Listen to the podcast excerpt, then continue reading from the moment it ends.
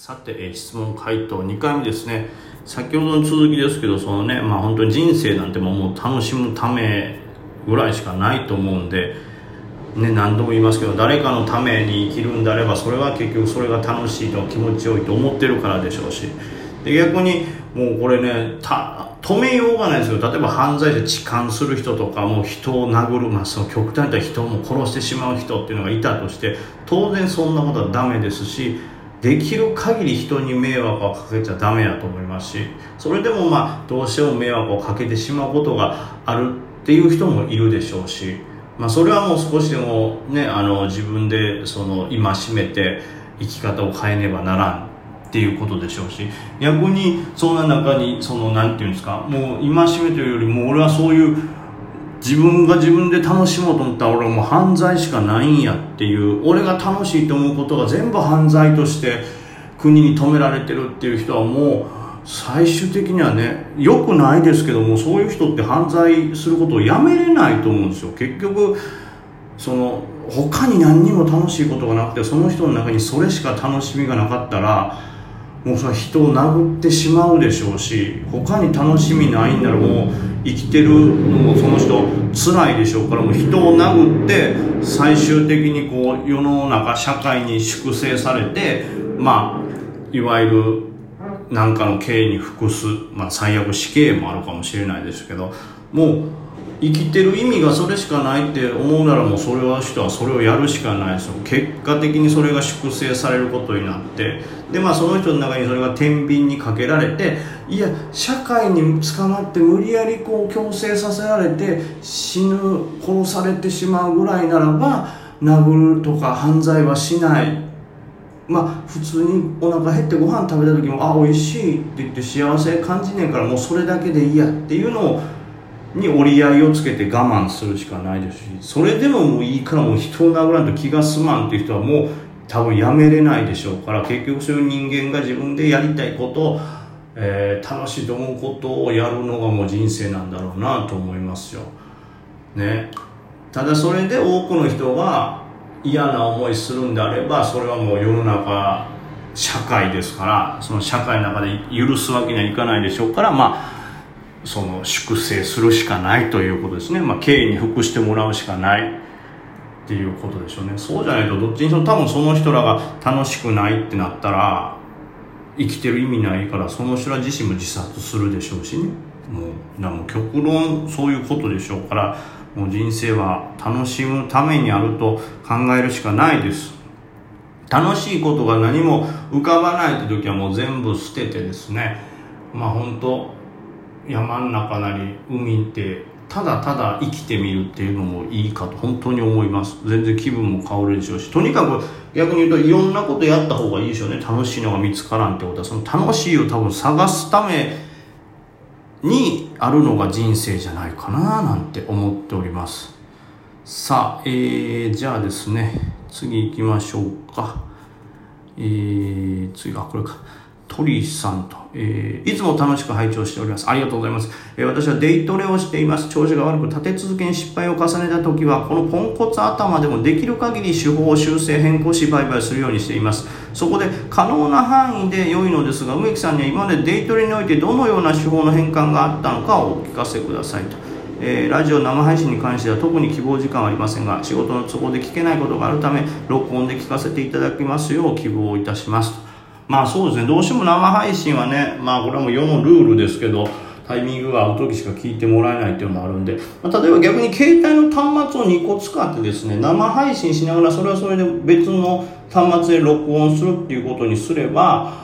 もしかしたら生配信も今の段階でちょっとアップできるかもしれないですが、そういう手段も考えていこうかなと思っております。さあ、そしてですね、えー、そのデイトレどのような変換があったかですよね。まあ、まず一番最初はとにかく基本的なことですよね。そのレジスタンスラインブレイクしそうだなとか、この銘柄まだ上行きそうやな、思ったより安く寄ったなとかっていうのは入るっていうね。まあ、当然需給も見ますし需給も良さそうやし何も欠点ないから入ろうみたいなんで入ってみたいなでそれでも負ける時が何回かあって何が悪いんだろうあそうか慈愛なんだとか地合いが悪い時はこれぐらいの銘柄じゃダメなんだなっていうような。だからどっちかというと手法を大きく変えたというよりかはうーんなんていうんですかね。地合いが悪い時だとこれぐらいの注目度じゃダメなんだとか逆に地合いが悪い時だと伸びが少ないんだみたいな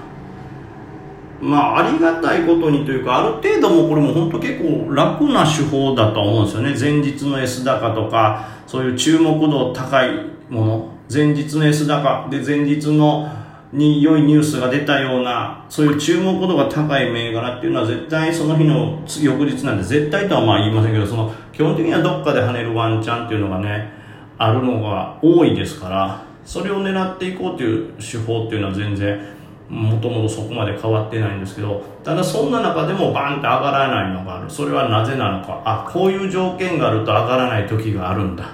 それを見ていこうみたいな。だからさっき言ったように決算期なら上がり幅が弱くなるってことに気づいて決算期はちょっと早めに利確した方がいいなと。普通ならこのぐらいの停滞やともう一回上攻めてくるけど攻めてこない時があるからというか攻めてこない時も考慮したこう姿勢で戦うみたいな構えをちょっと変えるみたいな。もちろん決算期でもめちゃくちゃ伸びる銘柄もあったりしますからそれに全く対応できないっていうのももったいないんでそのダメという可能性がちょっと増えてるよということを意識してトレードするみたいな。もう一歩っていうところを我慢するという。これちょっとだからねあの本当細かい手法で僕基本的にはこのこういう時こうこうって書いてますけどここはもう本当細かく見てられないんで皮膚感覚に近いぐらいになってきますけど決算期はうんここまで引っ張らないとかっていうようなことの変換がまずありましてだから最初の時点では気づいてないというかとりあえずこういうところなんてこのめちゃくちゃこう人気があって注目度高い銘柄の、まあ、もうすぐ反発しそうなとことか下げ止まったとこ狙おうみたいなんでバッと買ってただけですけどその決算期はそのリバーが弱いから早く売ろうとか決算期はうんこれぐらいだとこのぐらいの注目だとこのまま見見向きもされないかもなっていうようなこうチェック項目を増やしたり、まあ、その地合っていうのを考慮するっていうのが多分一番大きい変化ですかね。あと何でしょうね。デイトレで言うと。うーんまああと最近ちょっとね思うのはやっぱりこう行って戻ってくる銘柄とかがあるから、これ土点ショートできるかなとも。まあ、前々からやっぱあるじゃないですか、土点ショートってこう、極端に言ったら、自分の売り時が本当にこう一番ベストな、一番高いところでバンってこう利確できてるんであれば、そっからは下がる一方ですから、どうせ下がるんならばショート入れて、こう、土点両方取れたらいいなとは思うんですけど、まあそれはなかなかうまくいかない。やっぱ買い目線で見てたら、売り目線で見た瞬間にこのズレというかその予想がちょっと修正できないみたいなのがありますから、まあ、基本的にはデイトレにおいてはやっぱり GI に対する修正が大きいですね。でそれがえっ、ー、と利確の位置を早めるのかとかもっと厳選してもっと注目度高くないと入らないことにするとか悪い時はね。っていうのがあったりあとはああそうあれですね。その例えば銘柄によって板がめちゃくちゃ薄いんなら本来一定のロットって決めてたけどここまで薄いんやったらちょっと少なめにするとか。であとやっぱり自分の実力も上がってきたんで今の俺ならこの銘柄でもこんだけ入ってもさばききれるなっていうのとかも変えてますね。まあなのでどういう変化があったかっていうのをもめちゃくちゃこうまとめて言うとその地合いによる伸び率の修正であったりとかあとはその地合、はい、決算期とか流入する資金量によってこのより銘柄を厳選するようになったとかあとは、えー、その銘柄の時価総額によって自分が適正なこうロットの枚数っていうのを考え直すようになった。っ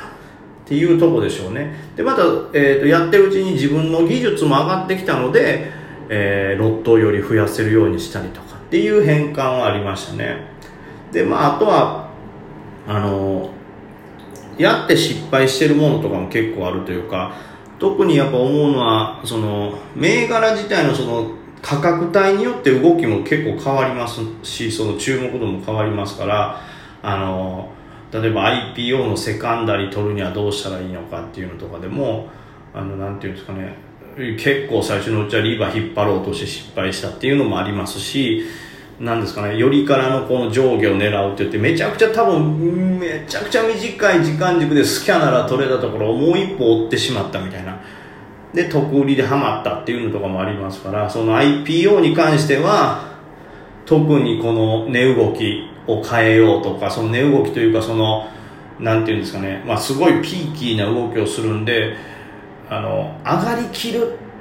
ここがてっぺんっていう思うよりもやっぱり一歩二歩手前で確実に売るっていうのを IPO は特に意識した方がいいなって思ったことが変わったりとか。あとはねあれもありますよね。そのなんかね